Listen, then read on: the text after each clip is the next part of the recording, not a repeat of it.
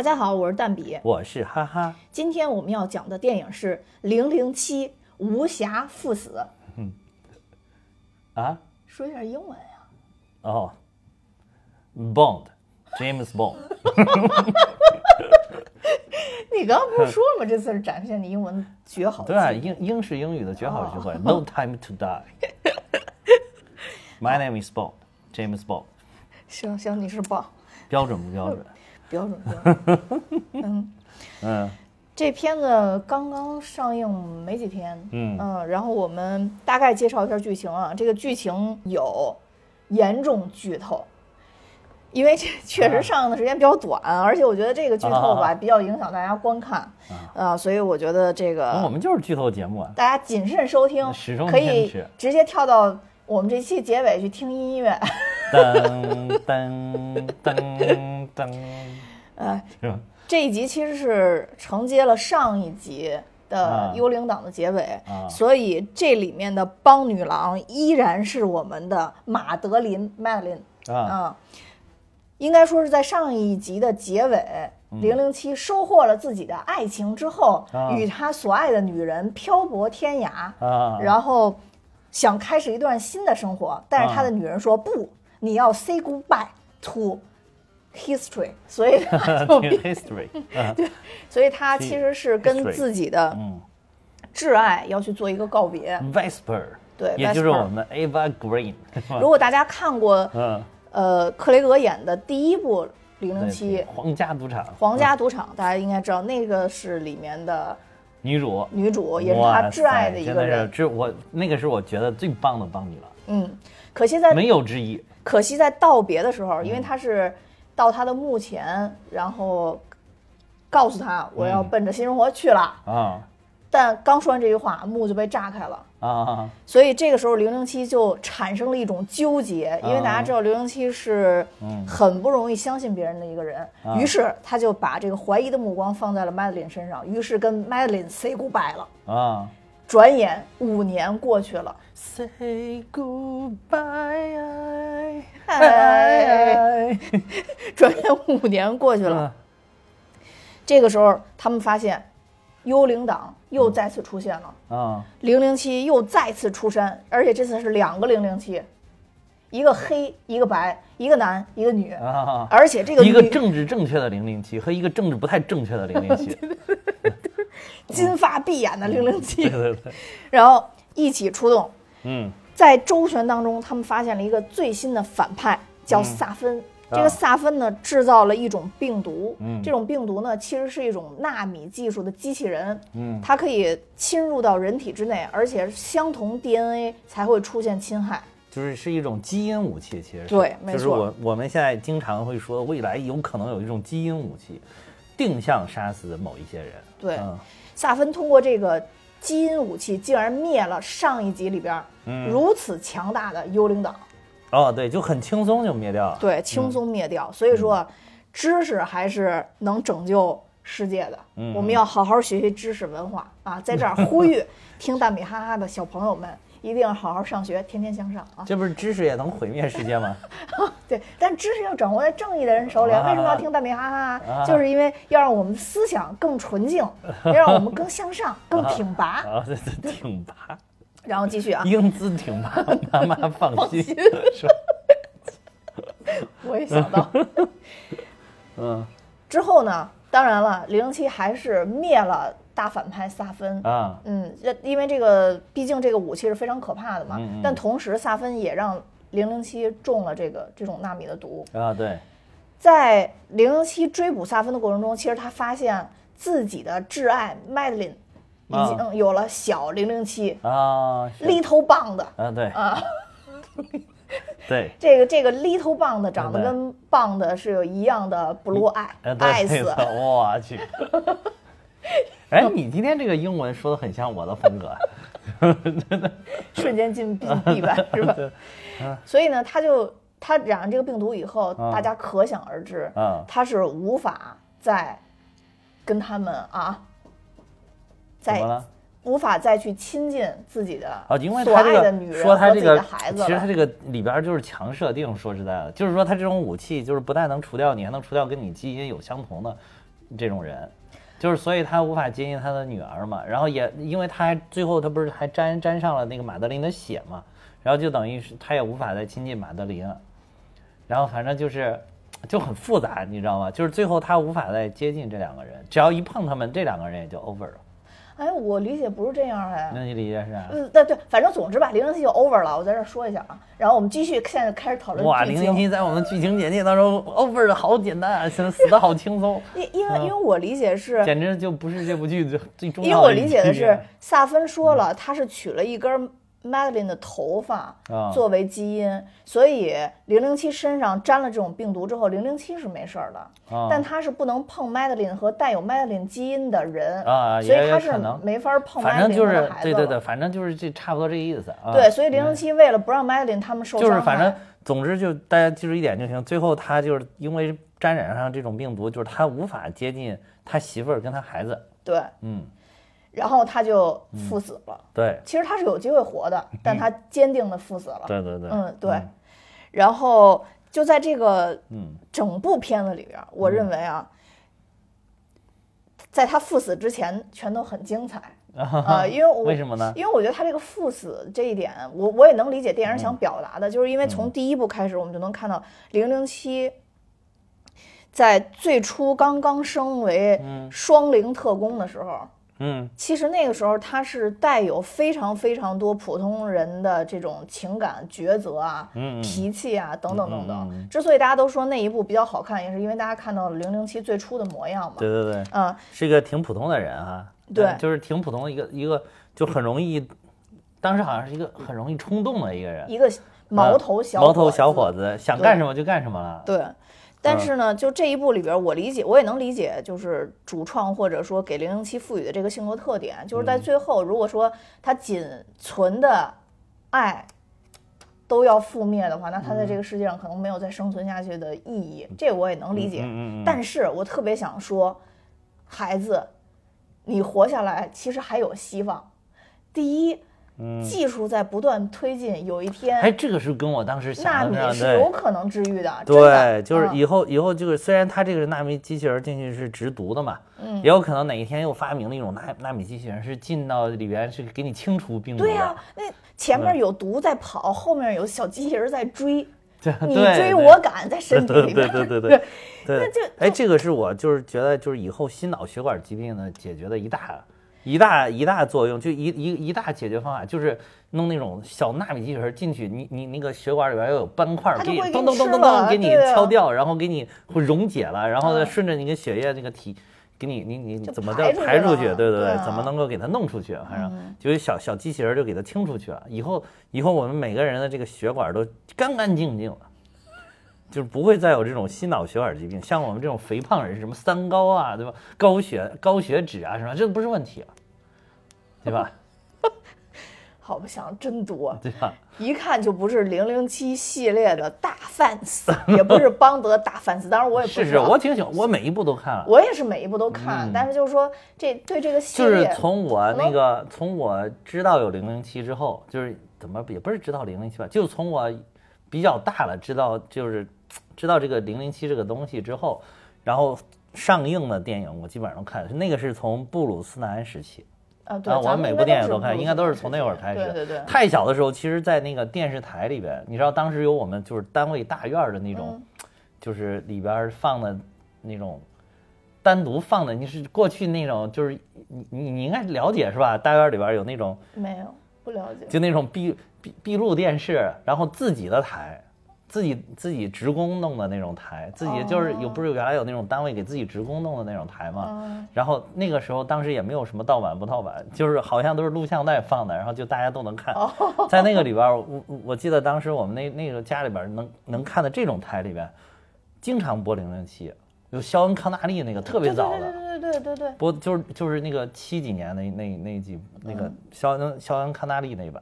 我看看过那个，我也看过一些，嗯，然后后续的就是看的是这个布鲁斯南的这个，然后从布鲁斯南那会儿，只要是有的，我就一直都看到现在，每一部都看了。其实我还是挺喜欢这个。对，那个时候就有点追大片的感觉了。对对对，我还挺喜欢这个戏。我我还记得当时看那个肖恩看，还有哇，我觉得当时就是对一个一个小朋友来讲，这个冲击还是挺大的，就觉得哇，好刺激啊！我记得有一个是，好像康拉利要从那个他那把零零七要从一个什么峭壁上翻到人基地里边还是干嘛，然后就从那个地方爬啊爬，我现在还有印象，哇，我就觉得好棒，就是就觉得精彩。看到的就是有有有这种冲击性的镜头或者动作画面太少了。对，而且当时就是第一部的时候，他的那个武器就是很先，就 Q 给他弄的武器就是就是超出于当时的那个先进的程度。嗯，你就觉得哇，这个武器在在车上哇，好精彩！那个车砰一弹出来一个枪。现在你看就是很常规的操作，对吧？但是当时小朋友就觉得哇，好厉害。所以那个时候就电影相对来讲可能比较好创新。现在这动作场面越来越难说，越来越难。技术方面，现在这坏人你给他出都不好创新了，都得搞基因武器。对对，但是对于对于那什么来说，对于这个呃。这部电影来说，我还是要回到零零七的死亡。零零七真的不该死。你看这这一天天的，咱们技术创新多么快，尤其现在什么年代，新冠猖獗的年代，对不对？新冠这都这，你再等一等，就很快就就就能就能有解药了，对吧？所以这零零七也是，我也觉得再等一等，其实你还是有可能跟他们两个在一起的，对吧？再加上了，就不能看不能摸，稍微离远着点儿，你还是能看见孩子成长的，对不对？他可能是怕这个自己忍不住要去抱孩子，可能是。那他他这点科里还没有，肯定有。而且而且，我觉得就实在实在不行。嗯。哎，说说句不好听的，换个媳妇儿也未尝不可。就就是你还没有。这确实是一种解决方法。就是你还没有足够长的时间，是不是还是别那么决断，说这辈子不可能再找到真爱？嗯。因为。Vesper 和和 Madeline 就是很明显，你觉得你再找不到真爱了，哎，你又碰见一个 Madeline，下次你可能又觉得找到真，哎，你又碰见一个什么什么张大嫂，就是就是还是有机，反正我觉得这这个结尾处理的不是很，就他他我我更我其实还反而更喜欢那个《碟中谍》里边有一种处理，《碟中谍》里边那个处理就是他远离了他老婆，但是他会远远的看他媳妇儿在干什么，对，他说他为了不给他再带来危险。他愿意远离他，不是这个，其实也是跟最后那个有关，因为最后他一开始他是可以跑掉的，但是后来他不是那个那个谁萨芬又把那个导弹井给关上，关上了之后不就起那个导弹攻击起不到效果了吗？所以他又过去跑回，所以他又回去关那个，他就应该重新打开，他就不应该往上。他最后就是又听说这个，然后又觉得也没啥时间了，然后就可能也放弃挣扎了。然后如果是都一切都好好，他肯定以以。邦德的这个特点就不会死嘛，那肯定挣扎挣扎他就不死了。对，所以我就刚刚为什么说这部里边有大剧透，就是因为确实邦德大家都认为是不死之身，但是这边死了。对对对，大剧透就是这部确实是这个邦这一版的邦德就结束了，就是是以死亡告终了。对对对，就是一个不死的邦德死掉了啊，而且其实是属于半自主选择的感觉。嗯，半自主选择啊，对。我觉得按照邦德的这个以前的这种行事行为风格，嗯，和大男主光环，其实他正常来讲确实就是死不了。对。但是在这这里边就是选择死。哎呀，这个就是，反正这都主创团队的选择呗。嗯，对。这肯定是丹尼尔·克雷格自己说的嘛。我估计可能是他自己参与了，因为他当时从拍这部片之前，就上一部《幽灵党》拍完之后，他就说我我不演了嘛。嗯。哎，他说还说了一句特别绝对的什么什么话。说我宁愿选择去什么也不演了，宁愿选择去死也不演。好的，好像就类似于这样的哦，所以他就死了。对他，我演了那就只能死，可能哦是不是因为这个？所以他就，而且而且而且你想，他这个死已经比上一部的 M 夫人死已经精彩多了。M 夫人完全没有必要，就是硬要把 M 夫人弄死。M 夫人就就在那儿，他完全 M 夫人在上一上一集那个时间，他根本就不用出现在那儿，嗯，但是他就非要出现在那儿，然后就被人家打死了，这个。我觉得那个 M 夫人才蹊跷了，而且 M 夫人朱迪丹奇这么大腕儿，我死的这么草率。人家也是为了谢幕嘛，而且我觉得不也是，说不定也是丹奇老师自己不想演了，对啊，就是说你给我弄死完了。我觉得特别有意思，就是丹尼尔·克雷格演的这个里边，跟他关系不错，都要在他这系列里边死，包括那个 Felix 那个老黑。哦，对对对，也是。但是 Felix 好像也是从一开始的那个第一部第一部就伴随着这个。这个不是不是从这个丹尼尔的第一部，就是从零零七系列之初就有这个角色，一直就有他反反复复的出现。然后这是这一版的菲利克斯啊，对，我就说这一版啊，对，这一版菲利克斯，而且这一版菲利克斯很经典啊，就是由于后来演了《西部世界》，所以就广为人知，广为人知，广为人知。所以菲利呃也是哈，我也觉得，我我当时看完这点，我也觉得，我说怎么这个有点戏份的都要给弄死了。其实这这部的反派演员我也很喜欢，嗯，呃，就是大家都知道他也是奥斯卡的男最佳男主啊，对对对，他演的那个《波西米亚狂想曲》我们也讲过，对对对是，嗯对，嗯，其实那一部演的是真神，那一部演这里边就显得弱一点，弱一点，而这个这个反派都没什么戏份，而且你有没有觉得他一开始还拿着他小女儿要挟他，怎么稀里糊涂就给他放跑了？我就觉得很奇怪，那点我就觉得很奇怪，然后放跑了，他说他去哪儿，我还以为要干什么大活呢。结果莫名其妙一会儿一个人回来了，他手下呢？他对我就没明白为什么就这这一块儿确确实都拍的很奇怪，拍的很乱。但是呢，我觉得他他也是有一种情感因素，就是他一直觉得他的生命跟 Madeline 是连在一起的，他跟他孩子生命也是，所以他最后其实有一句我不知道是不是强行解说，他跟零零七说我们两个的命运是一样的，我们都没法再碰触我们爱的人。啊，对，所所以不知道是是不是因为这个，反正搞不清楚。总之这部的我觉得反派是一般般啊，但是就是我现在也想，你这个大反派现在真的没啥可拍的了，不是征服世界就是征服宇宙，要不然就毁灭人类，要不然就是要挣大钱。你说还能弄啥？哎，我反而很喜欢那个 Skyfall，就那个天幕杀机内部里边那个反派。啊，那部反派就是我都忘了那部反派他要干啥。那部就是讲的，其实是，嗯呃，最后不是 M 就死在天幕庄园里嘛？其实就那个大反派，不是最后要跟 M 同归于尽嘛？就是他一直觉得 M 是他在这体系里边的妈妈嘛？啊啊！但是，哎，哦，上一部是天幕杀机是吧？不是上一部，上一部是幽灵党，再上一部是天幕杀机。哦，对，再上哦，那个就是伏地魔上一部就上上位了是吧？对对对，伏地魔上一部，上一部就上位。Harry Potter。然后，然后，所以就是那一部我是非常喜欢，因为那一部里边反派讲的这个事情，我是觉得能引发一些人的思考。因为你知道有很多这种动作片想引发思考还挺难的。那一部《Skyfall》里边，他不就是呃开头就是 M 夫人下令开枪，就是当时那个女特工也是说她不一定能瞄准了坏蛋。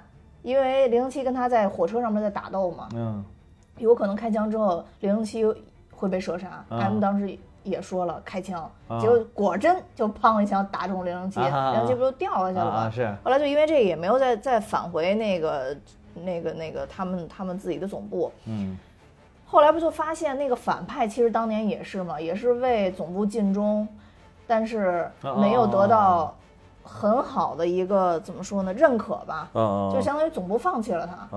呃，零零七当时也是经历了，等于被 M 夫人放弃了嘛。M 夫人当时跟那女特特工说，如果一枪打不中的话，打不中的话，你就给我连开枪。呃，就反正确实是有点那种，唉，抛弃自己战友那种感觉吧。然后，但最后零零七还是愿意站在正义的一方嘛。但那个反派的话，就最后。啊，其实就就死了。我觉得那个反派的理由我还是可以认可，他就是一个变态的心理，他也没想毁掉谁，他的目标就很明确，就是我要跟 M 同归于尽。我在情感上认可不了我自己啊，所以我我我我挺喜欢那一部的啊。嗯，其实这是就丹尼尔·克雷格，反正就是现在这个反派塑造越来越难了。你看灭霸不也就是想毁灭人类嘛，毁灭生命嘛。但灭霸，我觉得，反正你要么想毁灭生命，要么想统一统治宇宙、统治世界，要么就反正就获得什么至高权力，反正就要么就是这就是去去哪儿挣好多好多钱，反正就就无非就是这这些这些理由了。你反派这个理由现在已经很难想。灭霸牛的一批的就是最后真的能卸甲归田，这我觉得是最厉害的。对我就是现在这些就是他他基本的东西已经了，你只能挖掘他的动机。嗯。现在就是只能在动机上再下下功夫，因为表现形式就这么几种啊。嗯，我觉得还不如再来一个反派，就是我不求其他的，我就是想杀掉杀掉零零七，成为 number one。嗯，对，就是我就觉得我最牛，我把然后我觉得除了我，你你你是第二牛，然后我要把你干掉，就是后面的人全都被我远远甩在身后。哎，这个理由是不是也不错？这个这个反派动机是不是也不错？但是这个反派人畜无害，对其他人都没有伤害。那这反派太有上进 心，就是太太无聊了，是吧？其实你看这一部那个黑人黑人女子零零七，嗯，其实他就是有点跟零零七那个较劲的那个意思啊，是啊是啊，嗯，就是嗯崇拜，但是我也想超越你，就是有有那个感觉，但是也是觉得没有展现出能力吧，感觉能力有点弱啊，有也对。对吧？还是觉得能力有点弱。嗯，其实也挺厉害的，反正也挺厉害。不也是十十八般武艺全都会，基本上。嗯，反正我觉得底盘真足。说实话，对对对，底盘真足。对对对。当时他跟那个，就最后他把，哎，这里边有一反派，就是那个那个博士，我觉得博士博士博士博士特别有意思，就让我恨不起来，你知道吗？是是是，博士特别有意思。对对对对对。然后。一开始我都我都还没弄明白那个博士为什么把幽灵党杀了，你知道吗？后来才明白啊，原来他效忠于萨芬啊，是啊，就是最后女零零七跟他在上边，就是他们那个那个那个培育毒品毒药的那个上边，不是他们监控那个地方吗？在那把他推下去的时候，我当时都想，你不怕他一抓把你弄下去？但是我后来。推下去之后，给了那个女零零七一个背影。啊，我发现这马步扎的真足，根本拽不动，根本拽不动，太蹲实了，下盘真稳。然后我觉得就是黑人这个身材真的是，嗯嗯，那个胯真宽。对，但这个这这个女零零七确实不属于那种，但是但是我就知道，我当时就是你看你看他和他这里边处理的很巧妙啊，就是如果是，就如果。他就一直就是从头到尾一直这个女零零七就是零零七了，那肯定是全球影迷都会揣测，哇塞，下部零零七就是个这，对吧？就是这，对吧？但是哎，中间他很巧妙，就是就是以他的嘴说出来，我我我呃，我想把这个零零七这个代号还还还还给那个呃 Bolt 对吧？还还给詹姆斯邦德，然后哎，这样就等于他不是这个代号了，他可能也是一个零零特工，但是他不知道零零几了，但是不是这个代号了。哎，这样呢，就为下一步就是下一步有各种可能了，也可能还是政治正确的一个一个角色，也可能就还是回归传统的像前几任邦德一样的角色，都可以，就看选角了呗，看选的好不好呗。不是说有可能是洛基吗？洛基，我觉得他就是问题，就是太单薄了。对对对我觉得他就是看着太瘦弱了。他他他应该是练的，好像我我看他那个练的，对，他是穿衣显瘦，脱衣有肉。对对对，他就是其实他练的也是很肌肉的，但是就是你一看就觉得很瘦弱，演洛基恰到好处。但是你后来你看前前段不是流传一个一个图片，好像还在咱们群里边那个听友群里边还还有人放出来，嗯，就是。他那个洛基个子超高，比什么雷神他那些什么钢铁侠、什么绿巨人什么全都高。嗯啊，好像那个拍摄的时候，就是拍这个复联或者什么的时候，是是是那个摄像机是借位了的。哦啊，就是才能拍的他好像没有那么高。其实他比这些人都高个头。哦啊，就显得就是在他们面前一站，显得洛基又高又大。嗯，不过其实也对，因为洛基是冰霜巨人的后代。哦，他就是巨人。你看那个 What If 里面没有？就是你，你是不是还没有看 What If？What If 里边那个里边就是有，他就是以冰霜巨人的形象出现，就特别高，比那个雷神高好几倍，高高两倍三倍那么高啊！但是也是跟雷神称兄道弟在那里边，在那里边他们就是洛基 What If 不就是各种描写多元宇宙嘛？在那里边他就是，呃，还是冰霜巨人，就是当时奥丁打完了之后没有把他带走，就他还是在冰霜巨人那边长大，但是。由于没有带走，就两边关系处的也很融洽，最后他们就成了真的成为了异父异母的亲兄弟。哦，在那个里面就是，但是就是属于两个纨绔子弟，没事老结伴一块嗨的那种，就全宇宙各处嗨，就是是这么一个，也挺有意思的那个那个设定。嗯，不知道这下一任会会会选择谁，但是我。在我心里，目前来讲，确实还是丹尼尔·克雷格是我最喜欢的。目前前几人，现在就是大家都觉得他这一代是最经典的。其实他确实是比较像特工。对对，他最像特工，前几任都不太像，前几任都像花花公子，像模特。嗯，对，有的时候你看，你看前几前几前几任的那个电影海报，嗯，或者是那个片场剧照什么那种，你有一看就像在拍花花公子，一个人坐中间，周围全是女的。真的就是看着特别像拍 Playboy，你知道吗？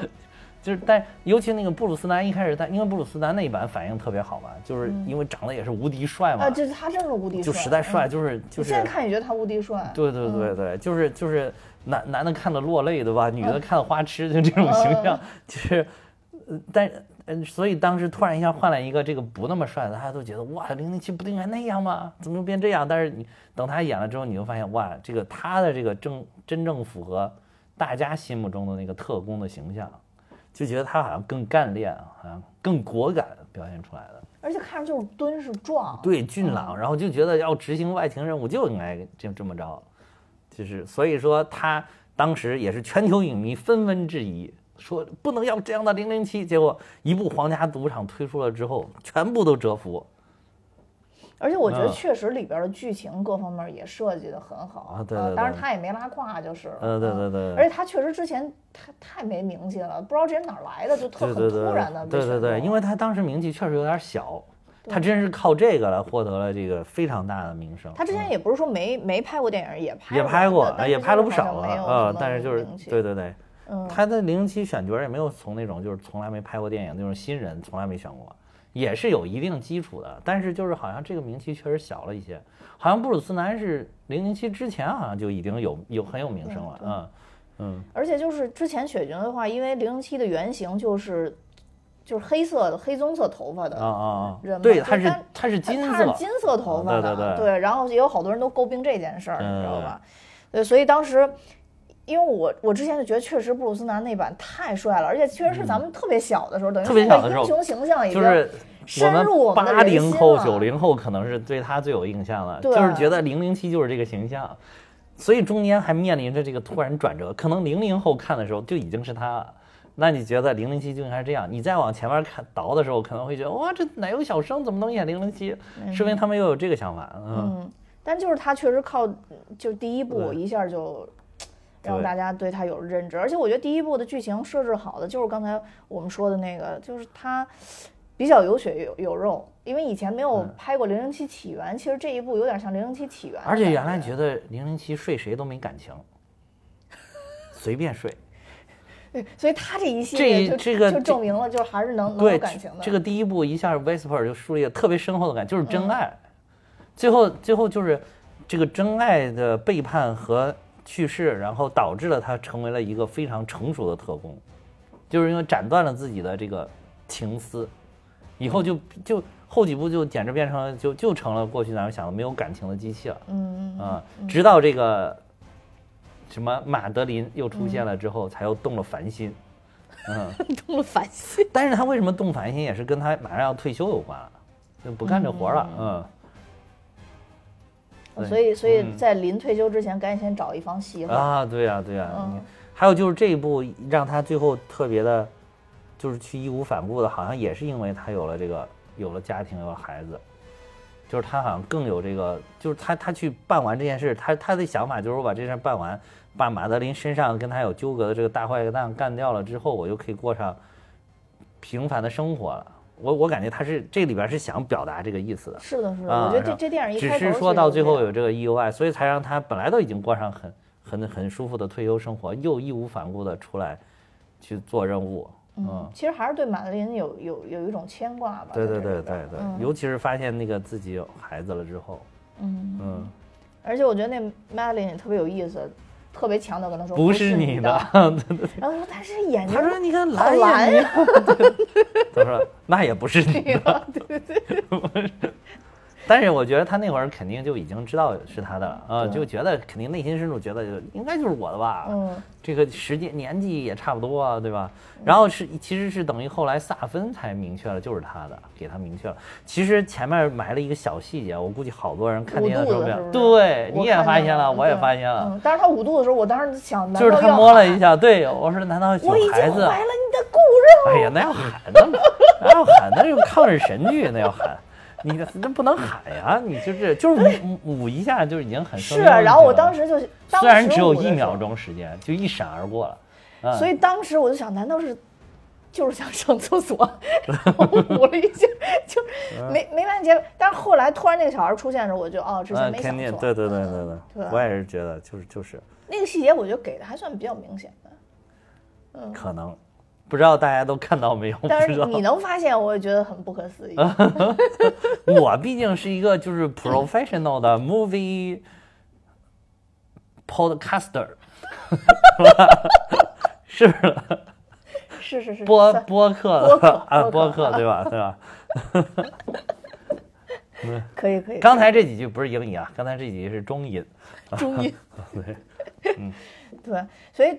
这这部片子里边，就整体来讲的话，还算是把丹尼尔·克雷格从第一部一直到现在所有事儿都圆满了。嗯嗯。就是我最喜欢的《Skyfall》那个，然后就是他第一部，还有就是再往下就是《幽灵党》那部，因为我觉得《幽灵党》那部呢，从剧情上来讲，我其实没有那么喜欢，我觉得有点乱，我觉得其实有点像。量子危机那一部，就来回来去切，来回来去切。量子危机说实在我都没看懂。呃，量子危机就是是我唯一一 部我真的没看懂，睡着了的灵。而且我也不想再重看，就是看完了之后就这种不想再重看。嗯，就是是唯一一部让我睡着的电影。就是，但是我我我很喜欢《幽灵党》的原因，就是因为我觉得他很全面的把之前的事儿给串起来了。啊，这个是我很喜欢的。我就是如果每一步都没有关联，每一步都没有关联的话，当然也没有什么问题了。啊啊！但就是觉得，如果是这样，突然有给你展开了一个画卷，你也知道看漫威看习惯了，是吧？宇宙了，看宇宙是吧？对，所以就是我觉得都有点联系。对，所以我觉得幽灵党的意就把那串起来了。嗯。但只不过这一步就是可能因为有萨芬的这个反派的存在。你说这个宇宙，我突然想着，哇，这个串起来，要是再来一部，就是。如果这一步没有，如果这一步就是刚开始不用再来一步，就这一步刚开始退休生活的时候，突然发现推门进来一个老朋友是，你知道，伊森·亨特，串联了叠声叠宇宙，两个人说兄弟你也退了，呃不是说兄弟你这就退休了，我这么大年纪我还干呢，然后等一会儿 Jason Bourne 出来是吧？Jason Bourne 砰一会儿直接撞撞门而入，说哎呀让我休息一会儿，我被人追杀。不，他真的是非常像特工。我确实觉得那个马达达蒙演那个确实非常像特工。那个就是很写实嘛，就是这一部的，就是《零零七》的作者，然后是是正儿八经的特工，叫伊恩·弗莱明嘛。哦。他是他是正儿八经的当过特工、当过间谍的。然后那个，但是他把这个《零零七》写的完全就属于空中楼阁式的特工，这种间谍。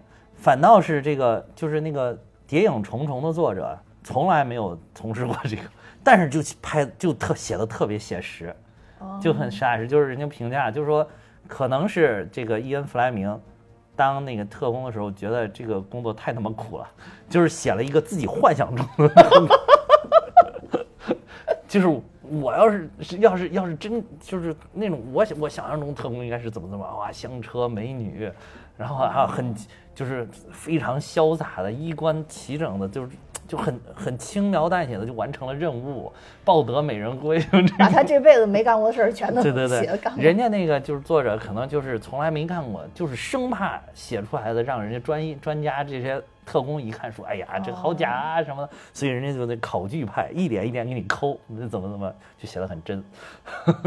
我就听到这个伊恩·弗莱明正好说到这儿，就是简单介绍一下他，他是。他是他父亲是当时英国国会的议员，要说也是这个有关系，而且但是即便有关系，他本来想考外交部，就是英国的外交部，考公务员没考进，然后这个后来就到这个路透社做这个记者，然后是这个一九三九年的时候到了就就是军情六处，就是写的这个邦德在的地方，然后。就是到这儿担任情务，然后第二次世界大战开始了之后，就到了这个安全保障叫什么调整局，然后 BSC 担任间谍，然后但是他一直都不是这个一线谍报员，然后后来是这个，后来是又进入到了这个英国海军情报局，然后就去那儿当了一，又去那儿当间谍，然后最后他是真的，他就是。他一直在做做后面的工作嘛，后续就是策划呀、制定什么，而且他很受一个海军上将叫约翰·格弗雷的这个青睐，然后他一直在做后方，但是他有一颗就是想到一线的心，最后人家正儿八经的是上了一线。嗯，听着跟我有点接近。当然怎么什么叫跟你有点接近，前面都不沾边，就想上一线这个身份不接近，对对对，就想上一线这事儿接近，想想上一线，最后最后，所以他是真正的在那个是呃，就是在配合这个英美联军进攻北非的时候，一九四二年，就等于说他是让让他去组建了一个就是深入敌后的这么一个嗯间谍活动，间谍间谍队伍，去去组建了这一支间谍队伍，嗯。然后也也获得，而且这个就是很青睐他，就很欣赏他的这个海军上将。当时他他退役的时候，还给了他极高的评价。就退出这个这个海军军海军情报局的时候，给了他极高的评价，说他的热情、才能和见识都是无与伦比的。他对海军情报局的战时发展和组织活动做出了巨大贡献。说这个啊，然后他就是无聊，退休了之后，然后这个就是说想想把自己的这个间谍生涯写成小说。然后估计就是就是我说的，想按照自己的幻想写成小说，然后然后就就是写写了，哎，没想到非常成功。第一部就是丹尼尔·克雷格演的这个，他写的第一本书就是这个《零零七大战皇家赌场》，嗯啊，也是这个零零七小说的第一部。但是不知道为什么一直这么多年一直都没拍第一部，一直留到现在才拍，都好奇怪。就是我看我看的资料，好像说这个第一部之前被拍成过电视剧和喜剧。还能当喜剧来了，但是不被零零七这个体系的人所认可啊。对，所认可的其实就是我们最最常平时能看到这二十五部电影，就包括这这次这部是第二十五部。而且这个伊恩·弗莱明退退休了之后呢，就是战后居住于牙买加。牙买加的就是当地有一个别墅，他在当地有一个别墅，啊就是就是这个里边这个这个套别墅，就是在他家拍的。然后，而且这套别墅叫《黄金眼》，就是其中一部书的书名啊，也是一部当时是那个布鲁斯南演的一部啊，就叫《黄金眼》。而且那那部《黄金眼》真的评价特别高，说是呃叫什么？零零七的全全新诞生。啊，就说又又用一个最新的面目，然后就是迎接零零七的归来，也是他的，也是零零七当时到那部为止最高票房。啊，对，嗯，所以。呃，好像这部的呃，就是《大战皇家赌场》这部的那个、那个、那个导演跟黄金眼是一个导演啊？是吧？对，哦，说当时他们这个，因为换了丹尼尔·克雷格，不是全球的影迷都 都觉得这人肯定不行嘛。啊然后导演当时他们就就不是就这个呃，producer 就他们的制作人啊什么的乱七八糟的，然后也也特怕他不行。然后 就是不行，我感觉好像就是为了博个好彩头，说因为当时这个黄黄金眼不就说是零零七的重生嘛，然后票房特别特别好，然后为了保证这个票房，就请来了这个马丁坎贝尔，也就当时黄金眼的这个导演来导这部《大战皇家赌场》，最后真的获得了成功啊！所以你说这个老外也非常的封建迷信，我感觉就是有的时候也要寄托于玄学，是吧？对对对对。但显然，可能这个马丁·坎贝尔应该是对零零七电影的理解，可能真的是比较受影迷的喜欢，所以这两部拍的都不错。对，嗯，还有就是个詹詹姆斯邦德，就是当时这个伊恩·弗莱明给他那个起这个名字的时候，就他一直想，一直想，一直想，然后就，嗯，就是实实在是不知道该起一个什么样的名字好，然后就是他就是想把这个邦德这个就是起一个就是枯燥而又。就是乏味的这种，就是想把他又枯燥又又迟钝又又无趣的这么一个人，就想把这个詹姆斯邦德塑造成这样一个形象，就是很可能也是跟那个间谍的那种，就是特工的这种冷酷的这种形象有关联嘛。然后就觉得不知道起个什么名字好。然后因为他很喜欢那个生物学，然后所以他就经常看一些生物学的书，然后他就顺手抄起了一本，呃，桌子上的书，叫做《西印度群岛的鸟类》。然后这本书的作者就叫詹姆斯邦德，哦，好，他一看，哎，这个名字哇，真的无聊，就叫他了，然后就起了，就起了这个名字。然后他最后后来就是他也是等他这本书成名了之后，他还去见过这个詹姆斯邦德，就是写这本书的，他就等于是这个作者是见过真正的詹姆斯邦德，哦，嗯，而且他是一九六四年去世的，他他最后写的遗作就是《金枪客》。哦，让我不禁想起了国产零零七里边的大反派就是金枪哥。哎，还真看这个联想能力，你看看是真的是，真的是，还真的是这样。嗯，对，这大概就是就是这个作者的生平吧，有点那个柯南的意思。嗯啊啊，为什么有点柯南的意思？就变成小朋友之后，突然问他叫什么名字，想不起来什么名字，所以看到背后有柯南道尔的书，然后就说我叫柯南，有有点那个意思，对吧？对对，反正就是这这作者是挺传奇的一生，嗯嗯。不过也有可能是不是就是说他没法把很多执行任务的那种细节写出来？也可能，因为就是说，因为他很受，就刚才我不是说有一个那个上海军上将嘛，格弗雷非常欣赏他，就是导致他虽然职位当时不是很高，就是在那个海军海军情报局的时候职位不是很高，但是他能看到的这个呃机密却比就是有好多那种。就是比他职位高的，比比那些处领导们，是能看到的东西还要还要高，嗯，就是比比好多处长们都高，嗯嗯，就比较信任他，可能会经常叫着一块研究研究案子吧，可能是我估计。所以保密性还是比较强啊，对，所以说是不是也可能是因为这个就觉得，哎呀，这个这个可能是一开始。都想写，后来完写着写着发现，哎呀，这个不能写。一看啊，那个不能写，啊，我还签的有保密协议，哇，你以以后军情六处要追杀我，是吧？然后所以就只好写成花花公子的故事。嗯，对，嗯。所以他整整部片子的，应该说还是演出了，嗯，怎么说呢？小说里边的一些精髓吧，我觉得。嗯，对对对。对，因为把这个怎么说呢？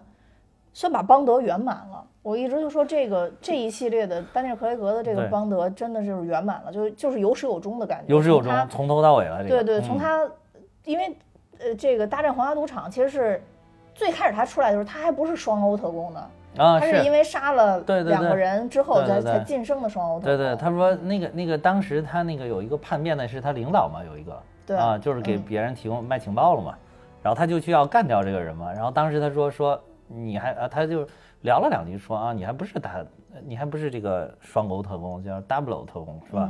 然后他说好像说你没杀过人，说说你你你都没杀过人，据我所知，要成为这个必须要杀两个人才行，对吧？他说我怎么没杀过？我已经杀过一个了。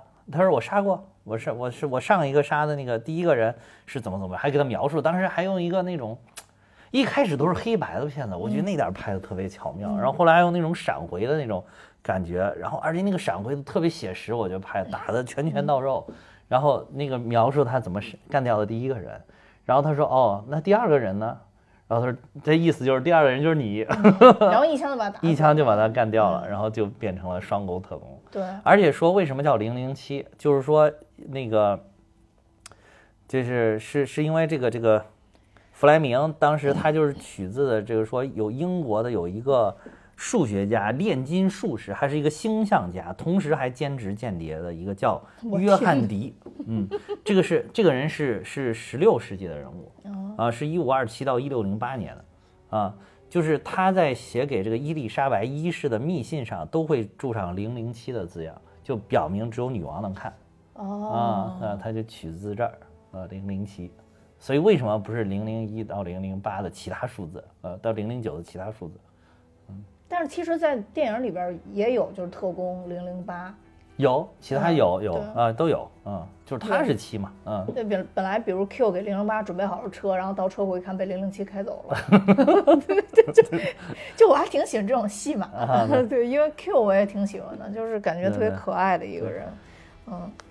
而且 Q 原来就是年纪挺大的，有点像蝙蝠侠那个那个他对，后来也是年轻的人，但是后来就是也是他跟丹尼尔·克雷格一块儿又 Q 也换了一个人啊，就一块换。其实一开始换的特别年轻，我还有点不习惯，说实在啊。但是后来觉得年轻 Q 也挺好，而且觉得好像就应该年轻，因为这个搞高科技玩意儿，这新鲜玩意儿的不都年轻人吗？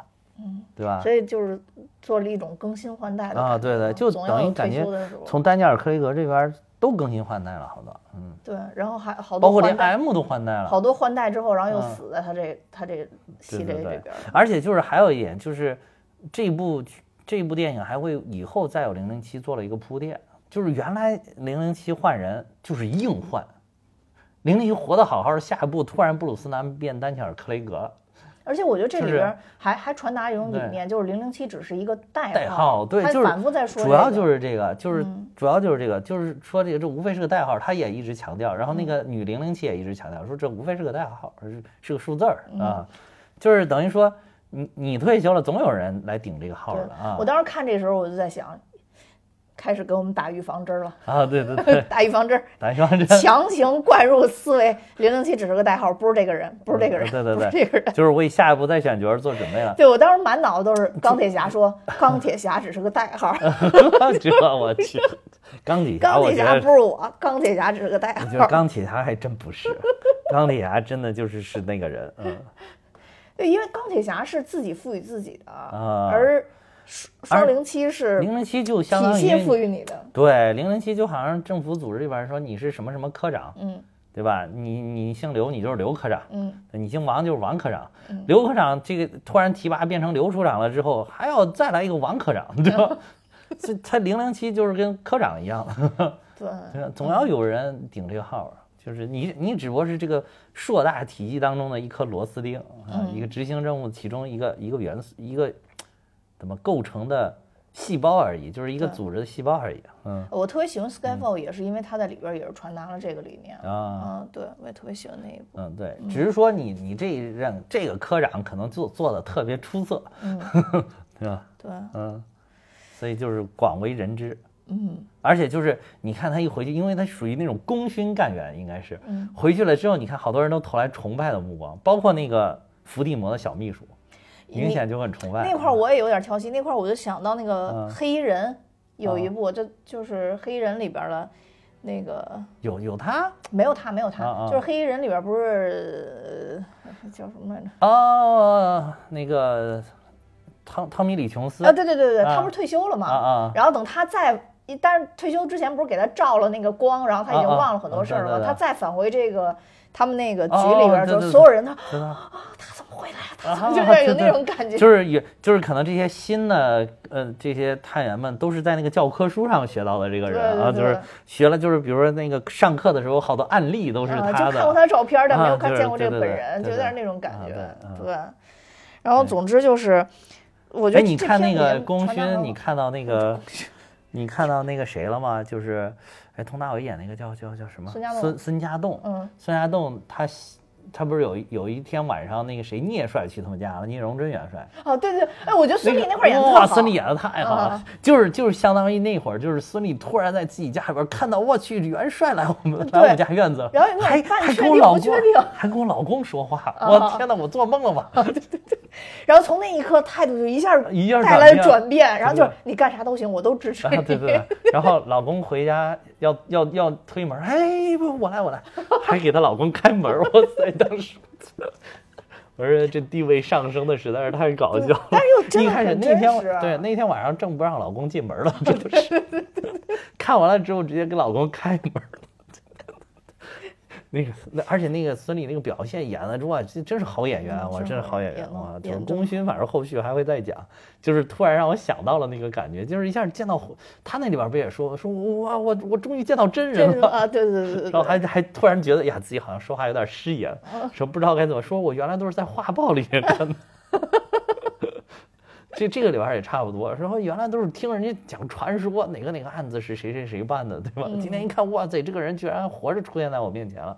对，而且往往本人都非常轻描淡写的感觉，对对对，好像看不到周围人崇拜的目光，径直走向了办公 室，然后去见伏地魔。对对对，这个主要就是底气足。对，底气足。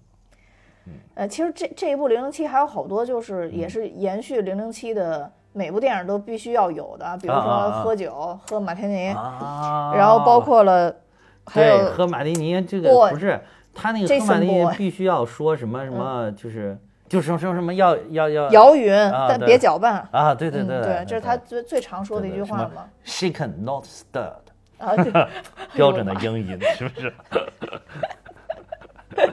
是是，像像这都是他的一一些比较传统的嘛，包括其实你你刚说的准备了半天了，必须要把它说出来。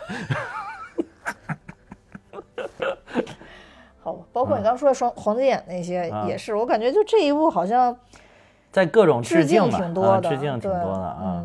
就是这个，比如说那个什么，说有一辈子时间，说这个是在那个呃呃零零七的那个六九年的女王秘史里边啊，也也。也也有这句。女王秘史那那那部好像就就那零零七就演了一部，就就演了女王秘史这一部啊，因为说说不太受欢迎这个零零七，这个零零七不过这个样子，我看了是有点奇奇怪怪，有点像演喜剧的，说实话。对对对，有点奇奇怪怪。嗯，还有就是那个最最经典的跑车座驾阿斯顿马丁啊，对阿斯顿马丁，这是不能算之前，对大家都知道。这个不过不过开的还是就是那个经典的那个型号叫 DB Five，对对对，就是这非常经典型号。嗯，这个是在那个大破天幕杀机中，就说他就有这一辆，然后但是当时被打坏了，后来又被 Q 给复原了。对对，被 Q Q 给复原了。嗯，还有就是反派喜欢开路虎，反派喜欢开路这边反派开路虎。而且我觉得特别奇怪，就不光是这里边的反派，好多反派都是开路虎。啊，嗯，就跟那个电影里边经常就是正派都是用苹果电脑，然后反派都是 Windows。都是微软的，真的，真的，真的，你去看，好多都是美国的好莱坞，好多电影都是啊。那我还真没注意，我开路虎这个，我是我是我，就是那个局长跟死侍演那个，就那个什么什么王牌保镖里边也是，就是坏人都是开路虎。对对对，好像是，不知道为什么啊，就是可能有这个，而且路虎也是英国品牌，可能比较着是吧。你看这里边丰田都能把路虎全都带倒了，哇，这这个也太离谱。了。那而且那块拍的，你你有没有觉得特别像那个丰田的汽车广告？广告对，就是要要趟水过去嘛，嗯，那个水，然后还要走走树林里边，走树林，对对对，然后要走到泥里边，对对对对，这这好多那个广告就就是这么拍的，嗯，就是要一定要从那个小溪里边趟过去，然后溅起了水花，然后就觉得哇，然后最关键是能把周围车全都撞跑，啊，就是啪撞跑，最后唰一停，就砰一黑屏出一个 Toyota，然后。对，呃，我觉得这部还必须要提的就是我，我很喜欢这里边那个小的女特工，就是刚训练两周的那个。哇塞，真的那个，我跟你说，这个是不得不讲，这里边就是这个，这个是这里边目前就是说，这部好多人不喜欢，好多人不喜欢这部电影，就是好多人觉得这部电影就是无，就剧情有点太太扯了，就是太垮了，就是反派那个。你觉得也 也有点太弱了啊，反派是有点垮，就是觉得剧情又就一看，咱们刚才也说了，就是有些剧情就很莫名其妙嘛。但是这个这个就是你说那个小特工叫安纳德阿玛斯，就在这里获得了全球观众一致的好评。就是还有人甚至说，就是说因为因为这一段就又去二刷了。哦，因为他有一种萌萌哒的感觉。你知道他，你你知不知道他是那个《利刃出鞘》里边那个小护士？啊，是吗？咱们讲过《利刃出鞘》，就是那里边的女主、女反派。哇，我这次完全看不懂。对对，是女不是女女正不是女正派，就是就是她是那个 里边那个主角嘛，女女主嘛啊，女主。就是就是那个，就是一开始隐藏的很好，怎么最后咱这这这发现她才是那个一说话老吐那个。啊，对，一说话得说一说话老吐，而且就是那里边演了一个就是真的特别像女仆的感觉，对对对，真的就是特别像那个就是就是钟点工阿姨的感觉。哇，在这里边哇，性感美艳，哇塞，又能打，而且特别萌，因为说只训练了三周，两周，三周啊，这两周两周，训练两周，三周这边说的啊，三周，三周三周，而且我看了就是采访他，他说是因为我真的只练了三周哦，说是因为就是他为他接了这个之后，他不是这个是可能也是因为不是太主要的角色吧，就属于客客串，所以说这个片方给他安排的就是特训了三周，这个要打斗啊什么的。所以他他说一开始他说我我练了三周，这个在那个台词里边是没有的，但是他他老在那个说说我练了三周，我练三周，导演听着听着觉得这个词儿不错，不如你就用这句词儿吧。然后结果没有想到出现了就是特别好的效果，就跟当时那个钢铁侠小姑娘说什么我爱你三千了一样，就是他们也是在介绍他自己小孩怎么给他说的时候，那个导演就说哎这个词儿不错，这个也是，然后而且就是。就是虽然就是感觉好像有好多地方就是有点那种新手好像第一次出就特别激动，又激动又觉得我自己是个特工也低调那种感觉，但是你发现他最后执行任务的时候又又特别的，一点不含糊，对，非常的专业，你就对打的非常的专业，而且跟零零七搭的很非常好。零零七在楼上还跟人家砰砰砰掰扯半天，人家一个人啪干掉三个。零七一来还对暗号了，还跟他说什么？什么暗号？然后说哦，对对，还得对暗号，特别忙。对对对，因为我觉得在零零七里很少出现这么可爱的女生，好像就没有过，没有就没有过，出来的都是要么就身手巨好，技能打，要不然巨美艳，就是美艳到你的话，就是那种甜腻腻的感觉，就是这种女特工就就不像出现在零零七这种系列的对这种特工，这不是翠萍吗？啊，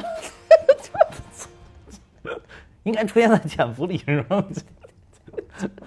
就是挺萌的，但是翠萍没有她美艳，当然这个。嗯，对，这个是最关键的。如果翠萍像她一样美艳的话，或许会得到原谅。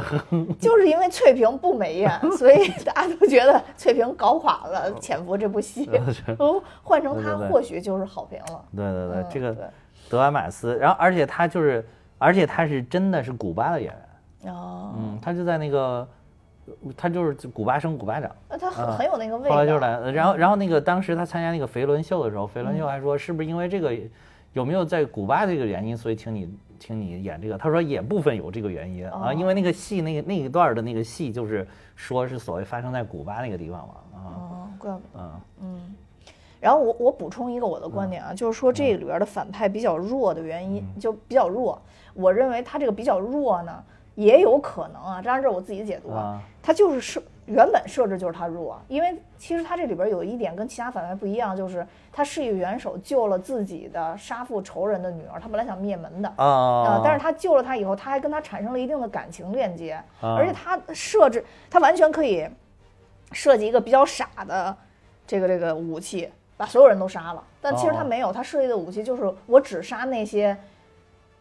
他认为的他想杀的那些对杀杀那些人对，然后所以我我我不太喜欢，就是他到最后那块儿，就是他没有跟他的那个那个那个小小队一起走，而他跟他说买家已经来了，你要你们就去交货吧。其实我觉得那块儿是有点违背他本身的这个人物的设置的，嗯对，所以他就会显得比较弱一点。我觉得就是他他本身还残存着这人类的这种情感，或者残存这人类情感会比较多一些，跟一般的反派比。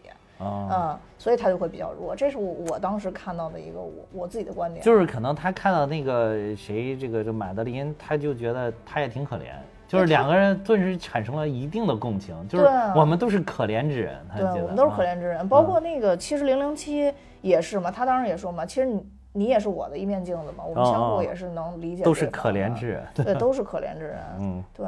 但其实零零七理解不了他，他殊不知零零七在之前 Skyfall 已经碰见过这么一位了，已已经是照镜子一样了。再碰见你这么一位，肯定是不灵。对，所以我我觉得就是反派也有情可原嘛，啊，对。但是因为波西米亚狂想曲演的太好了，所以在这里边我老认为他不能，他一张嘴就会露露出两颗龅 牙，大龅牙，露出一排龅牙。啊，对对对对对，嗯嗯，但是他就最开始其实在。把我吓坏了，就是戴面具，白面具突然出现哦，窗户那儿，那个是吓到我了，那个吓死我了，当时吓到我了，行，太瘆人了。那会儿真把我吓坏了。哎，我因为那个这这种吓人，你知道，就属于防不胜防，我就知道他很有可能突然出现。但是他突然出现的时候，你还是觉得哇，太他妈吓人了。对，而且其实当时已经有有预兆，就小女孩已经看到那儿，你已经知道她马上要出现一个东西，你还是被她吓了。还是能被这个实在是太吓人了，就没有没有办法。对，因为你的，我觉得可能就当时，反正我没有预期是带那样的一个。但是还有一点就特别莫名其妙，这小姑娘不是还给了他几枪？带防弹穿防弹衣了呗，打晕过去了，当时蒙过去了。就反正就死不了，就是就是，反正编剧只要不想让你死，就死不了。比如说那个邦德，最后怎么咚咚咚怎么打都没事儿，中他两枪也不死。对，实在太好多人诟病这这部也是说最后有点太猛了，就是男主光环太太太强了。因为到后边其实有，就是他上那个控制室的时候，确实有几处枪战离他太近了啊，就都不都都不死，都打不中，一点打不中。这这这也太 low 了，这帮人是是是，我都怀疑是底下培育的那些女的，顺手就上来拿枪，直接又换衣 了。谁又打枪？这 这，就反正就感觉很弱。我我看还有一个就是点评的说，说这个说这些反派冲零零七打枪，好像就为了提示他我在这儿，让让你好瞄准我。我觉得这个就这个说的好贴切，就是这种感觉。这确实看的时候那种感觉。反正总之吧，肯定有一些影片。本来零零七还找不到人都躲在那。他冲他嘣嘣嘣一顿一顿瞎打，又打不中，就提醒他，笑死我了。当时确实有有有那种感觉吧。总之就是也肯定有一些想想不明白的点。但这部我还是总体还是挺喜欢的。对。哎呀，这个零零七，哎呀，也算告别，说是有点，我有点依依不舍。说是，对这个丹尼尔·克雷格啊，是的，是有点依依，有点依依不舍。就我，但是我我觉得有可能他也开启了这个就是零零七的一种新风格。比如你你下回你再选角色，你可能就不能回到原来那种纯花花公子的那个形象了，嗯，就不能纯纯帅的这种形象，就就必须要兼顾这种写实风格。或者然后打斗什么的也都是那种很拳拳到肉的感觉，就不能说原来那个你知道特别像我的感觉就特别像小马哥，就是特别像发哥，嗯对，就是打的后面就是我说的那种发哥经常就是砰砰砰拿着枪一通乱射，别人都倒下，自己一点事没有，然后后面还有那个爆炸的场景做着背景，就原来那个布鲁斯南有点这个感觉啊，对对对，这这个以后我恐怕就觉得零零七也不可能再是这个样子，嗯，就必须要延续。丹尼尔·克雷格的这种风格，嗯，或者说其实也给大家一个提示，就是说也不用再预设零零七是什么样子，就任何零零七都有可能给我们带来惊喜。呃，对对对，比较期待一点吧。所以现在都大家都期待说下一任零零七到底是谁？是，而且我没有想到都已经十五年过去了。啊，真是零六而且就是伊伊娃格林，那是我第一次看伊娃格林。哦哦。就是零零七那部，我当时觉得哇，这个。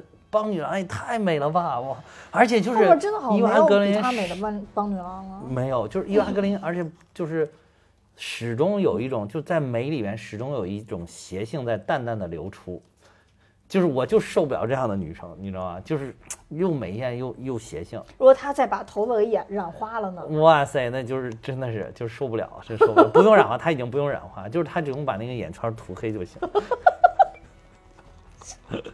就黑发也挺好，嗯，好吧，哎，就真的受不了，就是就是特别的，就后来你看他从那个那个开始，就后来演了一堆那种很邪性，都都说他是女德普嘛，他跟德普还不是还演过共同演过一部吗？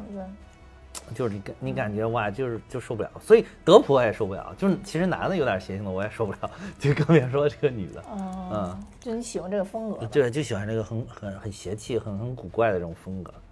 哦，就是打中了我这个点，嗯，怪不得你能抵御得了我的魅力，因为我觉得我的整体长相啊，嗯，就过于正常了，还是端庄，就确实还是端庄，就是端庄，站那儿什么都不干，也不要说话，也不要动，哎，我同意啊，还可以，哎，就是端庄，对对对，一说话就整个都破功，就一说话流露出了真我，一说话一有表情就不行了。好吧，就但但但总之就是我是走端庄路线的，我跟他不他他不一样，对，走毛端庄路线。但总之吧，就是我就觉得这一部零零七各方面结尾的都还不错，对，期待下一算是算是给大家真的就是很好的说了一个告别吧。其实当时不是一开始说他自己就说我打死也不想演了嘛，然后但是后来他就是在全球影迷的呼声当中，同时又在片方的这个要求当中，就是这种。他就觉得，那如果是再演的话，必须要有一个非常完美的、合适的这种谢幕的方式，他才愿意演。那最后就等于说是碰到了这部，所以你就会觉得这部片子特别有这种谢幕的感觉。对，而且我看到前面字幕的时候，好像他也是制片人之一。是是，他是制片人，对对对，已经是制片人之一了。对，所以我觉得他也肯定会参与参与很多的创作啊，对对。所以说，包括最后。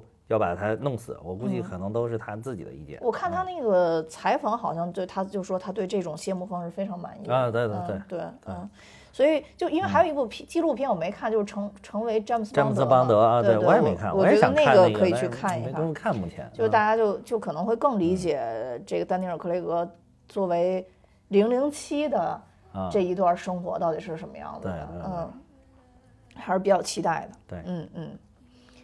那好吧，那我们也跟全球影迷一起期待我们的下一个零零七。我觉得在此也特别感谢丹尼尔·克雷格，因为真的给我们带来很好很好的这个零零七的荧幕形象。十五年的陪伴，十五年的陪伴。嗯，那好，那我们今天节目就到这儿，多谢大家收听。我也要跟大家说，蛋比哈哈有自己的听友群了，大家可以看节目的说明，加我的联系方式，我会把大家拉进群。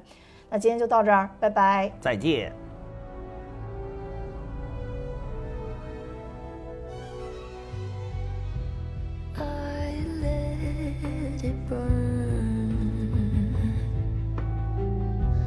You're no longer my concern. Faces from my past return. Another lesson, yet To learn.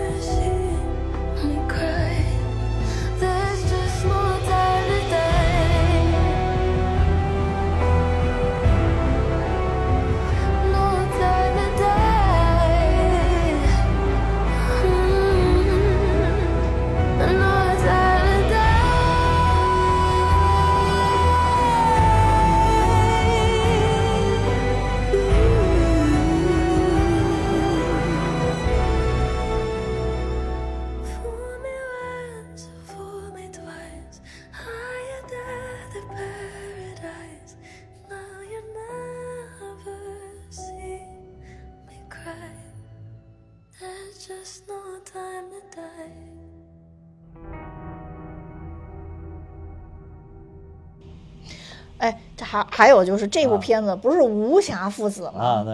难道就为了成就这个闭环，就把零零七搞死了吗？